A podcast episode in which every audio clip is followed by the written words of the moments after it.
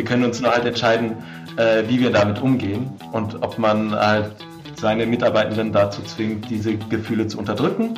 Dann wird halt mehr Teil der eigenen Energie, die für kreative und entspannte Arbeit zur Verfügung stehen könnte, damit verbracht, die ganze Zeit Gefühle im Zaum zu halten.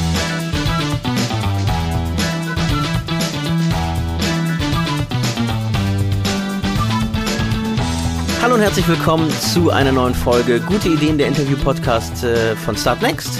Ich bin Shai Hoffmann, ich bin der Moderator, euer Moderator und ähm, äh, wir, zunächst äh, wollten wir euch ganz herzlich dafür danken, dass ihr so fleißig reinhört in unsere Podcasts und äh, sie vielleicht teilt und ähm, äh, wir hatten ja letzte Woche schon oder vor zwei Wochen den Podcast mit WeTel, ähm, dem grünen und nachhaltigen Mobilfunkanbieter.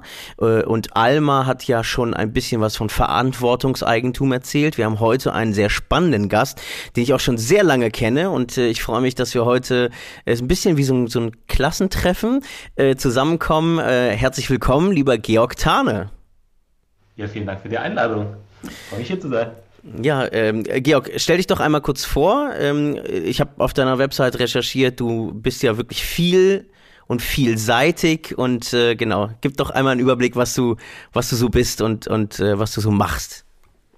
Bist ein bisschen zu viel, Georg. Ja, ja, das habe ich schon verstanden. aber du bist, aber du bist toll zu viel. Das ist schön. Ja, also ich bin der Georg, Georg Tane mit vollem Namen, Vor- und Zunamen. Äh, mein Hintergrund ist, ich bin Sozialunternehmer, äh, serieller Unternehmer, Serial Entrepreneur, äh, wie man das auf Englisch gerne sagt. Ähm, habe mit einem guten Freund die äh, Firma Soul Bottles gegründet, die einige von euch wahrscheinlich kennen. Äh, Soul Bottles hat auch eine schöne Geschichte mit Start Next. Wir haben nämlich zwei Crowdfunding-Kampagnen über Start Next erfolgreich ähm, zu Ende gebracht. Das war sehr schön und sehr wichtig in unserer Unternehmensgeschichte. Soul Bottles sind schicke plastikfreie Trinkflaschen mit coolem Aufdruck drauf, ähm, wo ein Euro pro, pro, Flasche an Trinkwasserprojekte geht in Nepal in Zusammenarbeit mit Viva Con Agua. Das haben mein sehr guter Freund Paul Kupfer und ich so vor acht, neun Jahren angefangen. Ähm, so mit den ersten Prototypen und Tests und jetzt mittlerweile sind es so 60, 70 Leute im Team. Ähm, wir haben letztes Jahr auch die eine Millionste Soul Bottle verkauft. Äh, Wahnsinn über wow. 80.000 Menschen in Nepal Zugang zu sauberem Trinkwasser gegeben und auch zig Tonnen CO2 und äh, Plastikmüll eingespart, nämlich dadurch, dass Menschen weniger äh, Trinkwasser aus Plastikflaschen kaufen, wo es das doch eigentlich auch im, äh, in der eigenen Küche gibt, im Wasserhahn. Genau, ich habe das dann von paar Jahren habe ich mich operativ rausgezogen äh, und bin seitdem vor allem in der Organisationsberatung und unterstütze andere Organisationen dabei, sinnorientiert, selbstorganisiert, auf Augenhöhe, effektiver miteinander zusammenzuarbeiten. Äh, das mache ich jetzt auch als Partner bei den Dwarfs Giants genau, das ist so die, die, der grobe Überblick. da sind einige Haken, wo man wahrscheinlich reingehen kann. Genau, ich habe ähm, auf deiner Webseite, ähm, die man natürlich auch hier in den Show Notes findet, äh, mal ein bisschen über dich gelesen und du sagst, ähm, dass du dir über die Frage Gedanken machst, wie man eine wahrhafte und eine wirklich im Prinzip holistische ähm, Weltänderung sozusagen herbeiführen kann. Ähm, also wahrscheinlich so aus einer aus einer organisationellen Perspektive, aus also einer einer entrepreneurship Perspektive. Und ähm, du hast, äh, bevor du sozusagen diese diesen diesen diese Veränderung des Äußeren angehst, hast du sozusagen an dir angesetzt. Und das fand ich ganz spannend. Ähm, vielleicht kannst du dazu noch mal ein bisschen was erzählen. Ähm, Magst du die Frage noch ein bisschen konkreter erstellen? Weil das laber ich dir 20 Minuten den Podcast voll. Äh, also äh, ich, ich will eigentlich darauf hinaus, dass du, dass du einfach auch Coach bist und dass du zum Beispiel ähm, GFK verfolgst. Äh, GFK ist nicht äh, die Gesellschaft für Konsumforschung, sondern, sondern äh, gewaltfreie Kommunikation. Mhm. Ähm, ja, also für ein ganz starker Antreiber für mich ist genau diese Frage, was braucht es, damit wir eine Welt schaffen, die für alle funktioniert, so wo äh, alle Menschen einigermaßen glücklich sind und das idealerweise auch selbst beeinflussen können, wie glücklich sie sind, ähm, wo alle wichtigen Bedürfnisse der Menschheit und aller Menschen gedeckt sind. Und wir alle wissen, äh, da ist die Welt bei weitem noch nicht. Ähm, und jetzt die Frage, wieso und was braucht es, um diese Veränderung äh, herbeizuführen. Und das ist für mich so eine generelle Frage, wie, was braucht es damit, Organisationen und Gesellschaft sich positiv in genau diese Richtung entwickelt. So, und wir haben alle in den letzten Jahrhunderten auch immer wieder Veränderungsbewegungen miterlebt, die in sich den Kern des Scheiterns schon mit drin hatten. Die, keine Ahnung, Revolution 1917 für eine gerechte Welt gegangen ist und dann genauso Hierarchien reproduziert hat und autoritäre Unterdrückungssysteme gebaut hat. So, das heißt, äh, das ist ja auch so einer, ein Strang der 68er-Bewegung, ist so dieses, ey, wir können doch nicht nur das Außen verändern, wenn wir nicht auch unser Innen anschauen mhm. und verändern oder beziehungsweise ein Strang nach der 68er-Bewegung, nachdem die einfach sehr stark in diesem Außen- und Struktur ähm, drin waren. Ja, wahrscheinlich parallele Strömungen. Ich weiß nur, dass meine Eltern waren so diese, äh, ein paar der ersten Hippie-Aussteiger, die gesagt haben, nee, wir müssen doch mal auf uns selbst schauen äh, und so und äh, die diesen inneren Turmoil äh, sich den gegeben haben. Und das ist äh, gerade, wenn man sich, also ich schaue jetzt ganz viel natürlich auf Organisationsveränderung, aber auch eben als Metapher für, wie gesellschaftliche Veränderung funktioniert.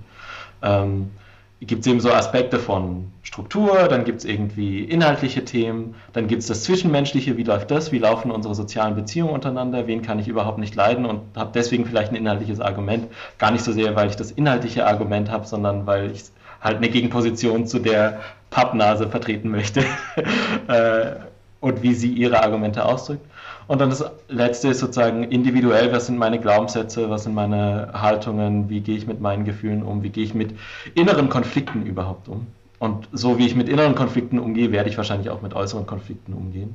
Und wenn ich in einem System, in einer Gesellschaft aufgewachsen bin, die dir von Anfang an Hierarchie einbläut und äh, dass man nur emotional sicher ist, wenn man Gehorsam übt, Hashtag Schule, ähm, Schule ist jetzt auch nicht mehr so wie das, aber ganz viele von uns, gerade unsere Generation und älter, hat ganz viel Gehorsam geübt und du musst halt das lernen, was dir da vorgesetzt wird, sonst kriegst du schlechte Noten und dir wird ein Horrorbild gemalt, was passiert, wenn du schlechte Noten bekommst, wie scheiße dein weiteres Leben wird. Also da wird einfach ganz früh kriegst du in dir Glaubenssätze und Überzeugungen und Gewohnheiten ähm, eingebaut, die irgendwann Teil deiner Persönlichkeitsstruktur werden, die, wenn du äh, Dinge verändern möchtest, dass man mehr auf Augenhöhe, mehr im empathischen Kontakt, mehr mit Rücksicht auf die Bedürfnisse aller agiert, die du auch in dir anschauen und ändern musst.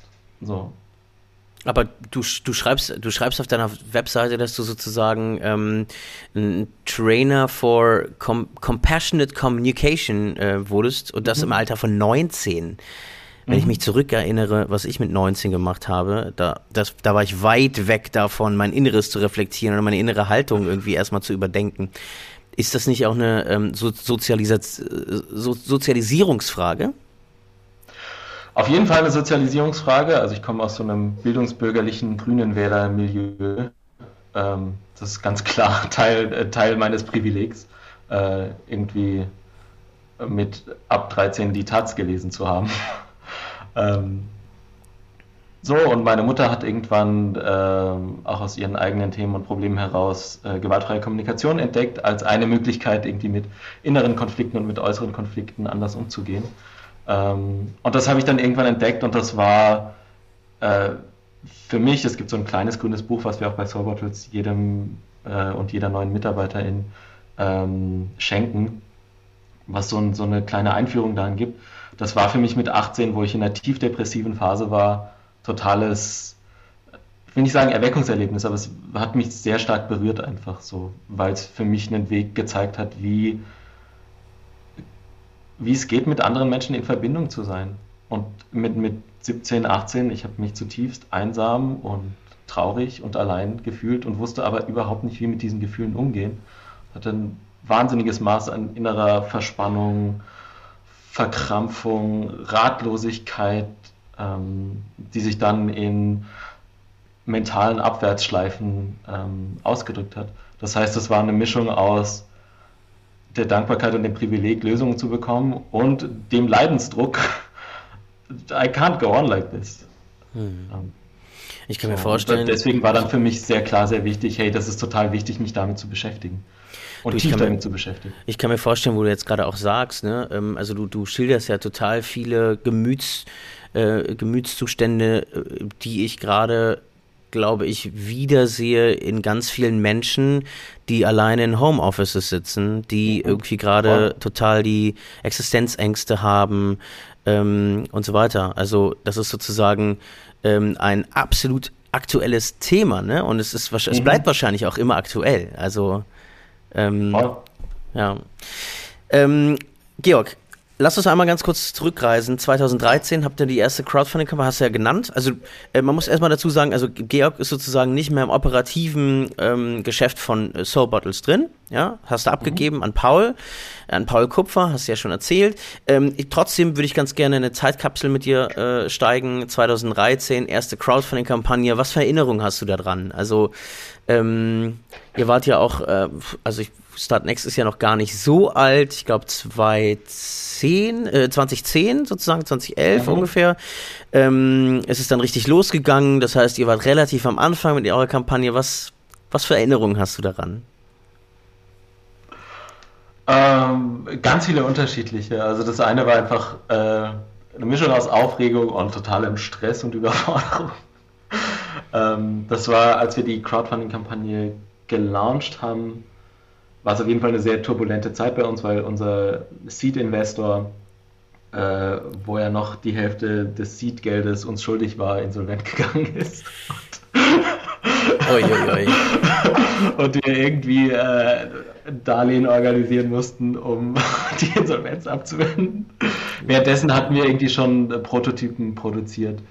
Äh, und das war irgendwie so, oh geil, es gibt eine geile Flaschenform, wir kriegen das hin, das irgendwie äh, Flaschen zu bedrucken, auch irgendwie in größeren Auflagen und dafür brauchen wir eben die Finanzierung für die erste Auflage, was hier genau, das ist der Use Case, also das ist der Moment, wo Crowdfunding total hilfreich ist. So, wir möchten eine Erstauflage von 10.000, 20.000 Flaschen in Auftrag geben, äh, lass uns da die Kohle dafür mit Vorbestellungen zusammensammeln. Ähm, so, und das war dann also einfach sehr äh, himmelhoch jauchzend zu Tode betrübt von Erfolg, von oh, es ist total geil und wie aufregend zu oh Gott, wird es je was werden. Ähm, wir waren, da zu der Zeit hatten wir so ein Bürostipendium auch vom Social Impact Lab in Berlin, äh, hatten da auch so ein Coaching. Also eins, was mir sehr stark noch in den Sinn kommt, ist neben so coolen Momenten, dass ich an meinem Geburtstag äh, irgendwann um Mitternacht äh, allen angesagt habe, hey, jetzt schaut mal kurz her, wir schauen uns jetzt das Crowdfunding-Video an und dann bitte ich euch, dass ihr alle bitte dieses Video, diese Crowdfunding-Kampagne unterstützt. Äh, so was irgendwie für mich, die ich, der ich auch tendenziell eher introvertiert bin, auch einfach total lustig war und cool, irgendwie sowas, sowas zu hosten und dann so, so eine Aufmerksamkeit zu bekommen. Und alle, die nicht äh, unterstützt haben, Georg, die durften wieder gehen, ne? Die genau, wurden dann entfreundet. Die persönlich eine Klatsche von mir abholen können. Eine gewaltfreie, aber doch heftige Klatsche. äh, ihr bis zu einem äh, Coach im Social Impact äh, Lab, der, der halt ähm, irgendwie in Woche zwei und man weiß ja sozusagen, die erste Woche passiert total viel und in Woche zwei muss man dann ordentlich anschieben so, dass man irgendwie über die 40, 50 Prozent kommt und dann ist wieder die Wahrscheinlichkeit relativ hoch, dass es klappt, aber die Woche 2 ist fucking hard. Ähm, und der hat dann gesagt, ja, schaut ja nicht so gut aus bei euch, ne? ich so, Alter, es ist 10 Uhr in der Früh, this is the first thing you're telling me. gut ausgebildeter ja, Coach, so würde ich sagen. Genau, ausgebildeter Coach. Richtig gut. Ist gerade richtig scheiße bei dir, oder? Ne? Tja, der hat wahrscheinlich noch nicht. Ich glaube, in seiner Welt war er einfach besorgt. Ich, der hatte eh so ein Bild, dass wir so ein bisschen Luftikusse sind und es irgendwie nicht, nicht so drauf haben. Aber das, also dann hast du ja als Coach nichts verloren. Aber aber, ja. aber es ist spannend. Ihr habt richtig, ihr habt äh, die, die Crowd überzeugt. Also ihr habt über 20.000 Euro damals ge gesammelt mhm. und habt drei Jahre später wieder, wurde zu Wiederholungstätern äh, mhm. mit einer weiteren Crowdfunding-Kampagne, wo die Flasche größer wurde und im Vergleich eben zur ersten Crowdfunding-Kampagne, wo die Flasche ja eigentlich noch ganz anders aussieht, muss man sagen, ähm, hatte die Flasche schon eher die, die Form der heutigen Soul Bottle. Ähm, ihr habt einen Cork Sleeve äh, noch dazu gepackt, habt eine Soul Cup sogar, also so eine wiederverwendbare ähm, Kaffeetasse angeboten und äh, das war sogar noch erfolgreicher und ähm, mhm. Ihr habt wahrscheinlich auch in diesen drei Jahren sehr stark an euch, also an der Organisation Soul Bottles gearbeitet. Ne? Ihr seid ja auch mit einem mhm. bestimmten, mit einem bestimmten Arbeitsethos aufgebrochen ähm, und habt Soul Bottles gegründet. Willst du ein bisschen was zu diesem Arbeitsethos sagen? Weil, also, das ist ja nicht, äh, nicht umsonst, habe ich sozusagen eingeleitet mit dem, äh, dass du sozusagen erstmal an dir und in dir gearbeitet hast, äh, Mediator geworden bist, äh, gewaltfreie Kommunikation, ein gewaltfreier Kommunikationscoach, ähm, äh, auch geworden bist und äh, du sozusagen eben mit einer bestimmten auch Vision ein Unternehmen gegründet hast mit Paul zusammen. Was war mhm. denn die Vision dieses Unternehmens? And how did you sell out afterwards? ähm, Nein, das ist natürlich nur ein Spaß. Uh, we didn't sell out, uh, dazu kommt, uh, kommen wir auch später noch. Genau. Ähm, ich möchte dazu, äh, bevor ich da einsteige, kurz noch was zum Begriff gewaltfreie Kommunikation sagen, weil der manchmal so ein paar Assoziationen hervorruft, die dem nicht entsprechen, was ich darunter verstehe. Mhm. Also es gibt dann so Bilder von Leuten, die sagen, ja, ist das, bewirft man sich dann so mit Wattebäuschen und ist man dann nur einfach nett und weichgespült. Nee, darum geht es nicht. Ähm, es geht darum, 100% ehrlich zu sein, aber halt auf eine Art und Weise, die ohne Abwertung ist. Und je nachdem, egal was mein Gegenüber macht, äh, den Mensch und die Menschlichkeit und Verletzlichkeit in dem zu sehen und mich damit zu verbinden, was das Gegenüber tut. Also selbst wenn mir eine Person Schimpfwörter an den Kopf wirft, du rücksichtsloser Penner, das nicht so ernst zu nehmen, sondern ernst zu nehmen, hey, da ist jemand frustriert und wünscht sich, dass wirklich Rücksicht auf seine Bedürfnisse genommen wird. So. Und das ist dann vielleicht ein unglücklicher Ausdruck dessen, aber das ist der menschliche Kern, mit dem ich mich relativ entspannt und empathisch verbinden kann und dann vielleicht dazu sehen, legen kann, hey, ich merke, ich bin auch frustriert, ich möchte, dass meine Intention verstanden wird. So, und dass auch gesehen wird, in welcher Situation ich hier stehe, wenn ich halt nicht auf jede E-Mail nach zwei Tagen antworten kann. Mhm. Äh, um mal als total aus der Luft gegriffenes Beispiel, was mir total überhaupt nie im Alltag begegnet. Natürlich. genau, also es geht eben darum, Konflikte zufriedenstellend für alle Beteiligten zu klären, eben ehrlich und empathisch und ohne Abwertungen. Ähm, so, und auch weil der Name teilweise nicht so optimal ist, nutze ich es jetzt in der Arbeit mit Kunden eher den Begriff Clear the Air Ansatz, weil es darum geht, klare Verhältnisse zu schaffen, reinen Tisch zu machen, aber halt auf empathische, menschliche Art und Weise, ohne das auf den Tisch hauen und sich gegenseitig zu erzählen, was man aneinander scheiße findet. Mhm. Ähm, so, und das, das hat mich einfach sehr stark geprägt. Ähm, da geht es ja auch darum, mentale Automatismen zu verändern, weil man ja ganz viel auch in der Abwertung sich selbst gegenüber ist. Das sind so richtig schlechte Tage, wenn man halt in Abwertungsschleifen über sich selbst festhängt. Und auch da ist die große Erkenntnis, da stecken positive Bedürfnisse hinter eigenen Urteilen, die man über sich selbst hat. So, du dummer Vollhorst, du lernst doch nie. Ähm, oh, da ist ein Teil, der möchte, dass wir wirklich aus äh, Erfahrungen lernen und schauen, wie wir unsere Bedürfnisse besser erfüllen können. Das ist eine ganz andere Energie, aus der ich ganz andere Veränderungskapazität schöpfen kann, als aus dieser Abwertung mir selbst gegenüber. Kann ähm, das denn jeder Mensch hab, lernen auch, Georg? Mal eine kurze Zwischenfrage. Ja, also ich meine, ja, aber Fall. ja, das sind ja wirklich Reflexionsprozesse.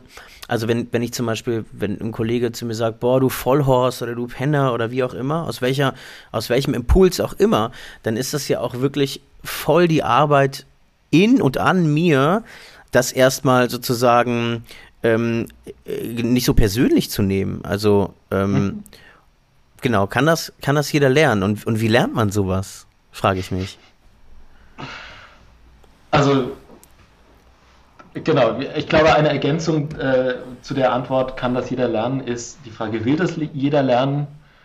Das nicht unbedingt, aber wenn man es lernen möchte, kann man es auf jeden Fall lernen. Es braucht einfach Unterstützung, es braucht Zeit, es braucht die richtigen äh, Übungs- und Ausprobier- und Lern- und Reflexionsformate. Dann geht das alles, weil, also das ist so eine Grundannahme auch in der gewaltfreien Kommunikation, die ich bisher auch immer bestätigt gesehen habe, ist so, dass alles, was wir Menschen tun, ist der Versuch, positive Bedürfnisse zu erfüllen. Und wir alle haben das Bedürfnis nach gelingenden sozialen Beziehungen. Wir wollen in guter Verbindung miteinander sein. Und wenn wir uns halt als Arschlöcher verhalten, dann nur deswegen, weil wir die Erfahrung gemacht haben, dass das nicht geht. Und dann ist der Trostpreis, den ich mir nehme, dass ich es halt auf Kosten der Bedürfnisse anderer Menschen mich um meine Bedürfnisse kümmere.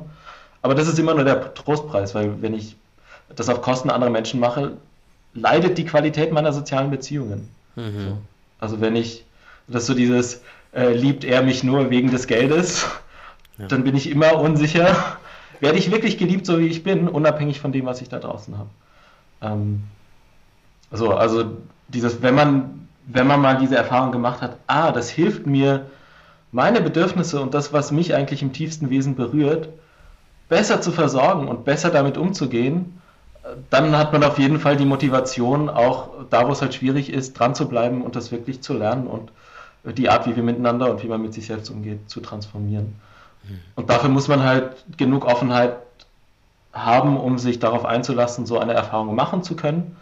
Ähm, und das ist das, wo halt nicht alle Menschen sind, was ja auch okay ist, aus verständlichen Gründen teilweise, weil, weil Menschen haben teilweise einfach so viel Scheiß erlebt, dass die Offenheit, sich dem zu öffnen, hey, es könnte auch anders gehen, ähm, lässt erstmal so viel Trauer und Schmerz darüber hervorkommen, so was man an Leben verpasst hat und was halt an Leben nicht so schön war. Und das kann sich manchmal so groß und endlos anfühlen, dass viele Menschen bewusst oder unbewusst sagen, nee, dem will ich mich nicht stellen. Ähm.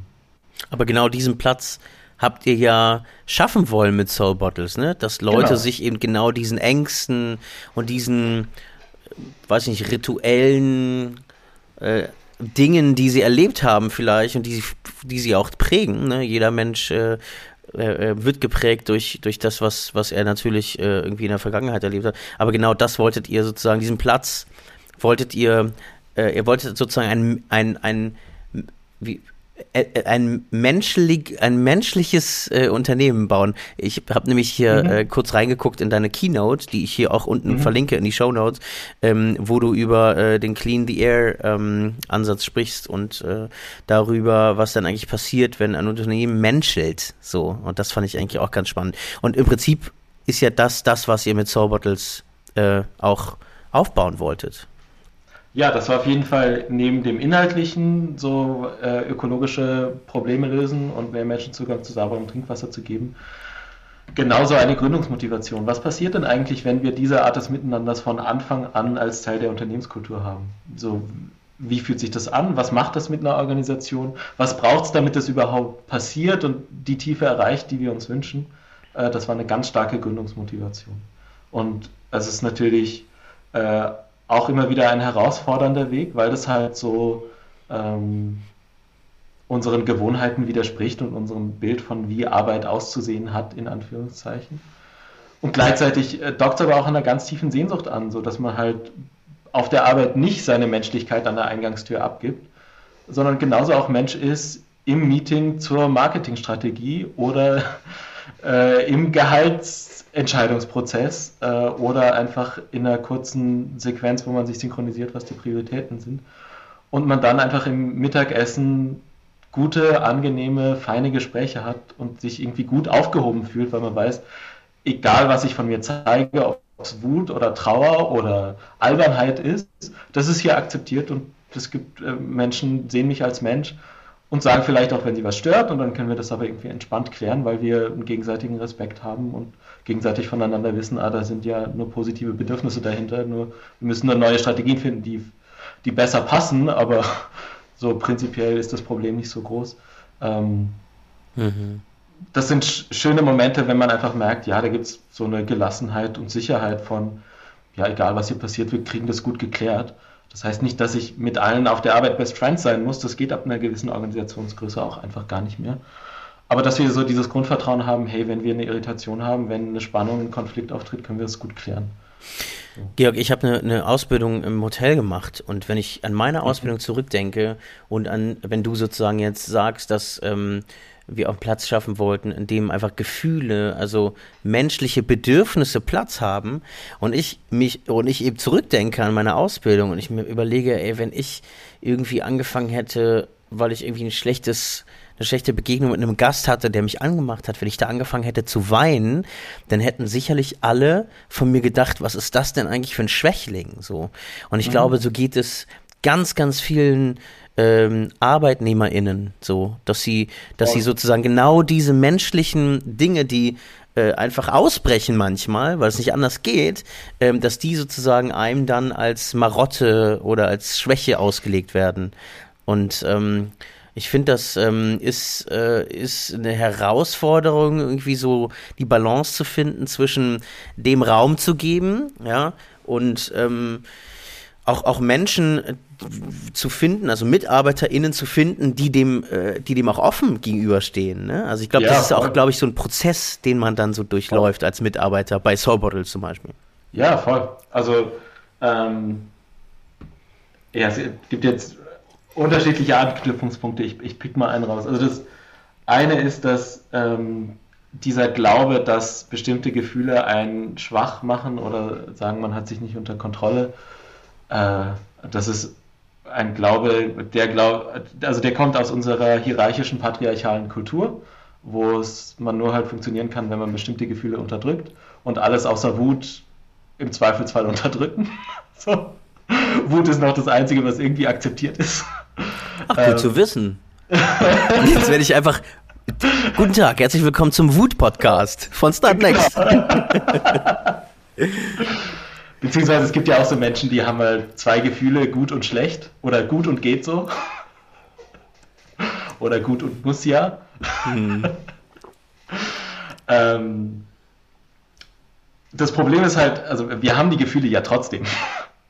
So, Absolut, wir können uns ja. nur halt entscheiden, äh, wie wir damit umgehen und ob man halt äh,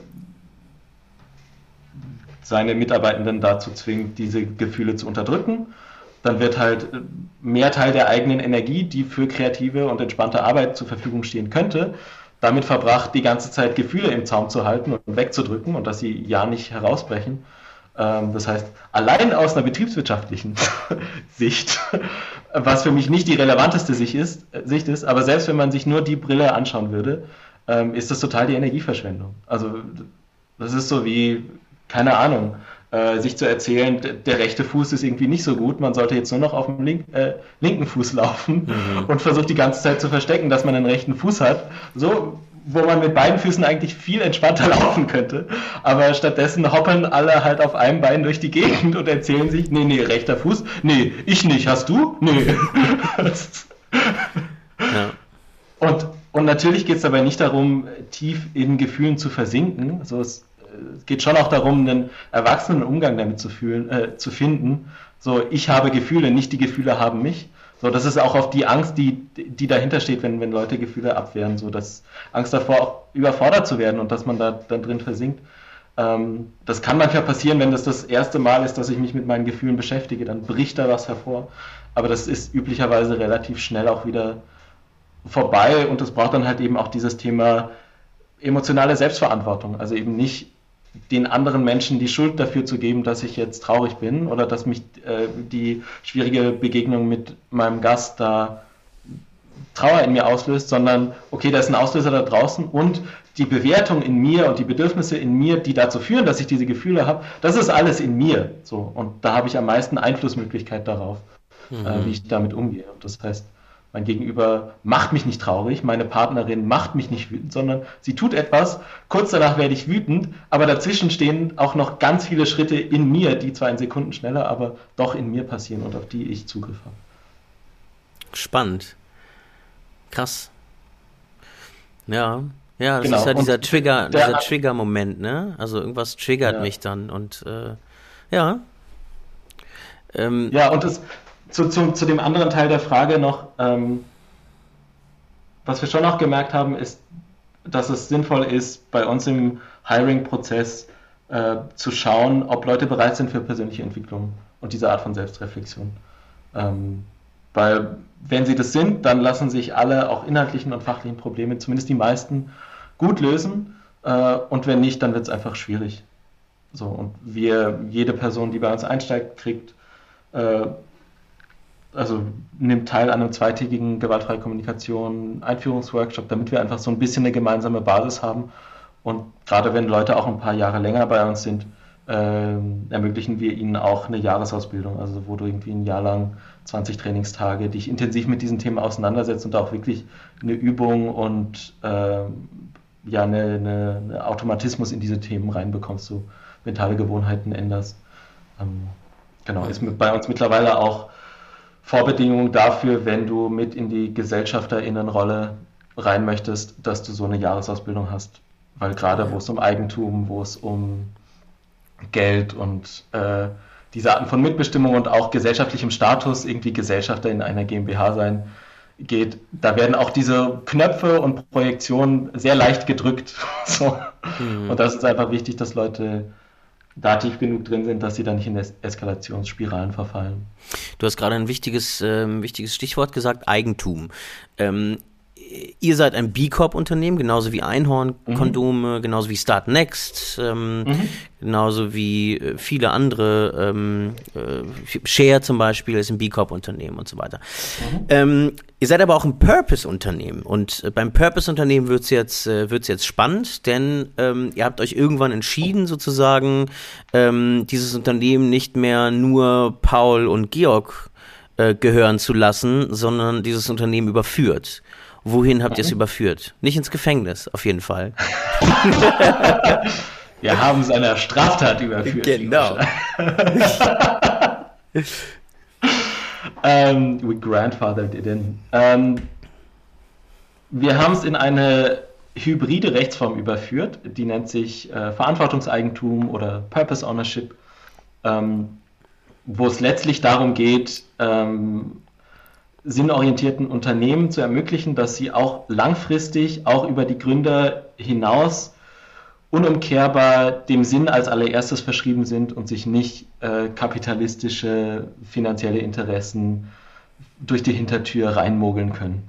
Mhm. Ähm, das funktioniert ähm, trotzdem über eine GmbH, aber der GmbH-Gesellschaftsvertrag ist dann so angepasst, dass äh, dieses Purpose over Profit, also Sinn und gesellschaftlicher Beitrag ist wichtiger als der Profit des Unternehmens, ähm, so in der Organisation festgeschrieben ist und auch in der Anteilsentscheidungsstruktur festgehalten ist, äh, dass es unumkehrbar ist. Da gibt es einen Kontrollanteil einer Stiftung, die die entsprechenden Paragraphen in Anführungszeichen besichert ähm, und dadurch faktisch unumkehrbar ist. Also es, es kann dann nicht das passieren, was zum Beispiel bei so großen Unternehmen wie Whole Foods passiert ist, so große Biomarktkette in den USA, wo dann halt äh, die Milliarden auf dem Tisch lagen von Amazon und der Gründer dann halt gesagt hat, ja, okay, dann verkaufe ich das halt. Und dann bist du, hast du jahrelang in ein, eine Biomarktkette investiert, deine Arbeits- und Lebenszeit als mitarbeitende Person.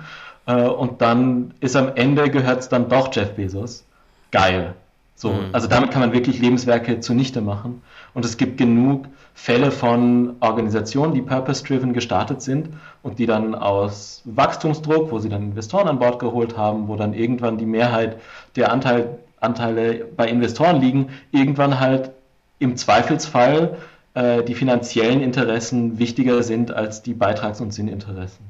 So, und mir war wichtig, da kommen wir wieder zurück zu diesem Teil äh, serieller Social Entrepreneur, serieller Sozialunternehmer, dass ähm, wenn die Organisation gut läuft, dass sie mich nicht mehr braucht, ähm, ich trotzdem sicher sein kann, dass das, was ich dann mit viel Schweiß, Blut und Tränen äh, zusammen mit Paul aufgebaut habe, dass das auch langfristig dem Sinn verschrieben bleibt.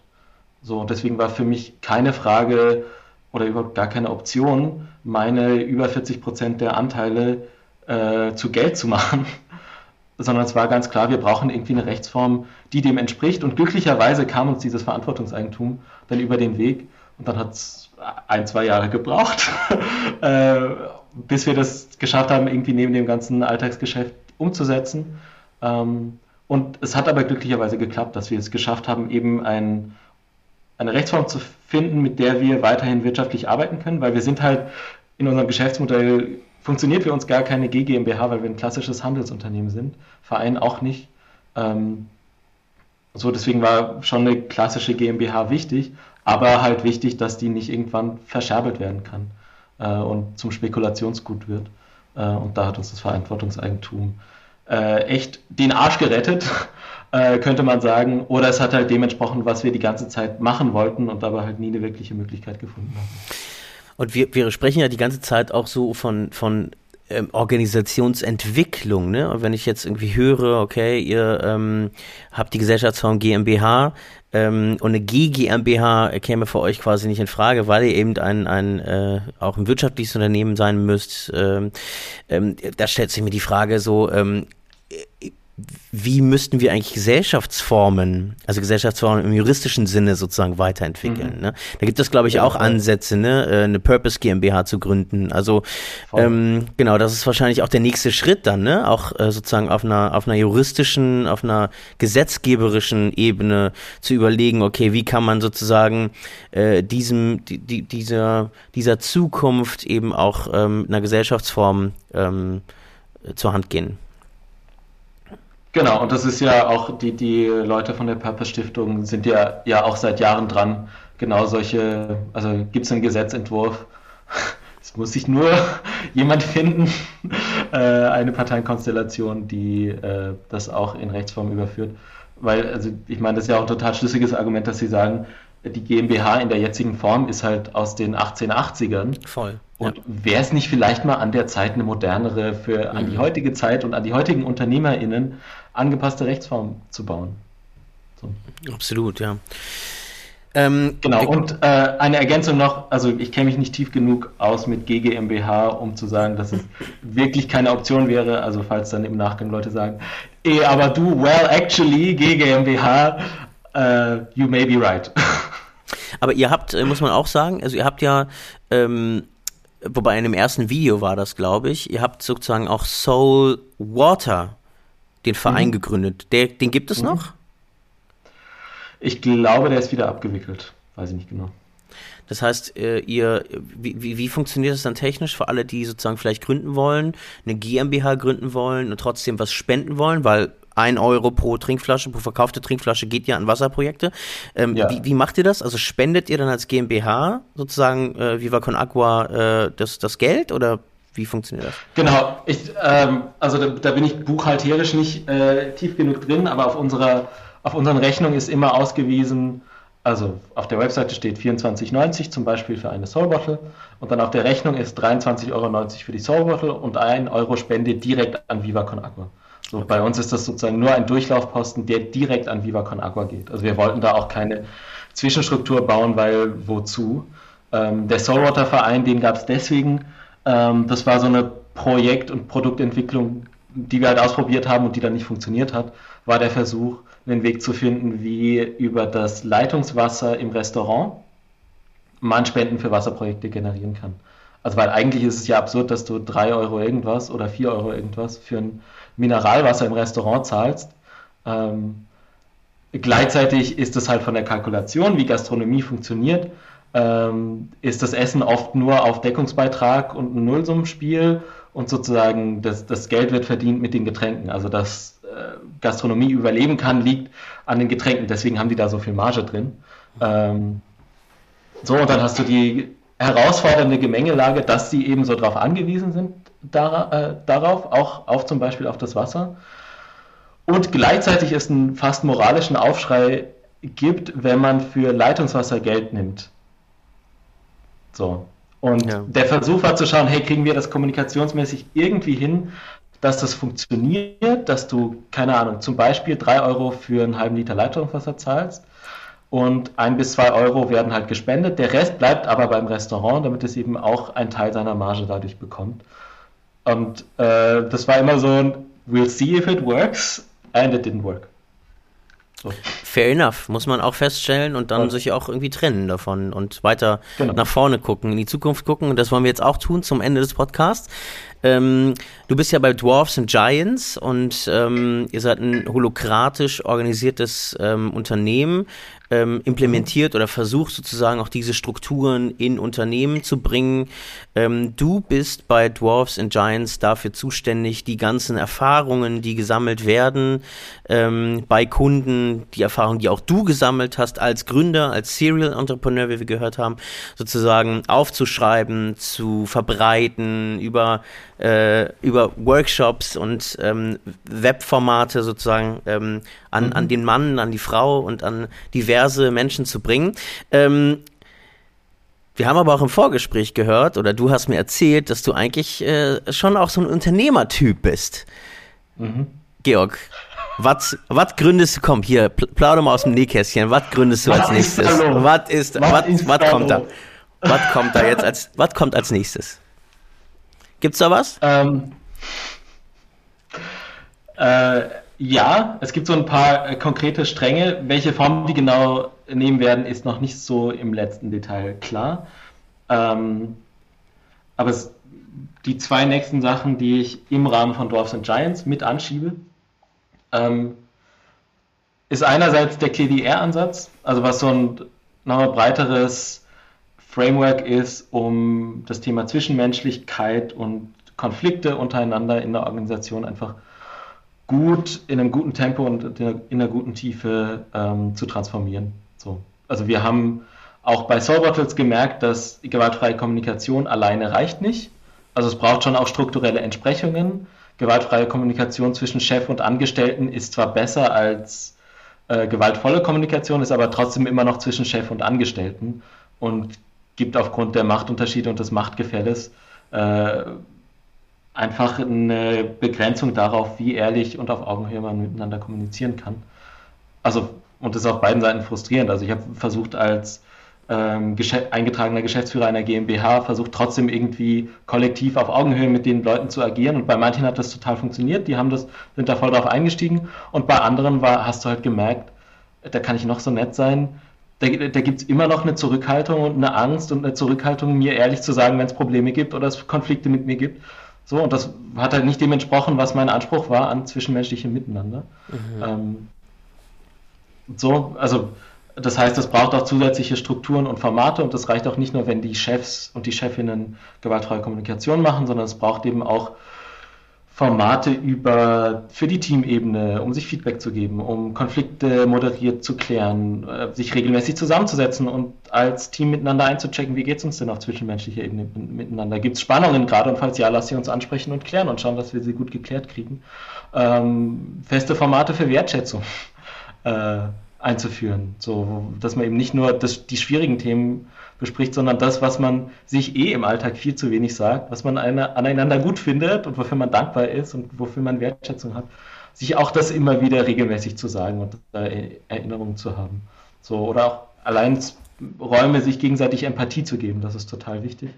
Und dann ist auch hilfreich, so Gesamtorganisationsformate zu haben, wo die gesamte Organisation zusammenkommen kann und schwierige kulturelle soziale, atmosphärische Dinge zu besprechen. Also gerade wenn es so um die Veränderung, die wir ganz viel begleiten in Richtung, wir nennen das Nextland, also so das breite Feld von New Work, wo es ganz viele unterschiedliche Ansätze gibt, wovon Holacracy und Clearly Air zwei sind, aber es gibt auch noch ganz viele andere und jede Organisation muss schauen, was ist für sie der passende Ansatz. Wir sind da auch nicht ähm, Holacracy Dogmatisten, äh, falls das ein Wort ist.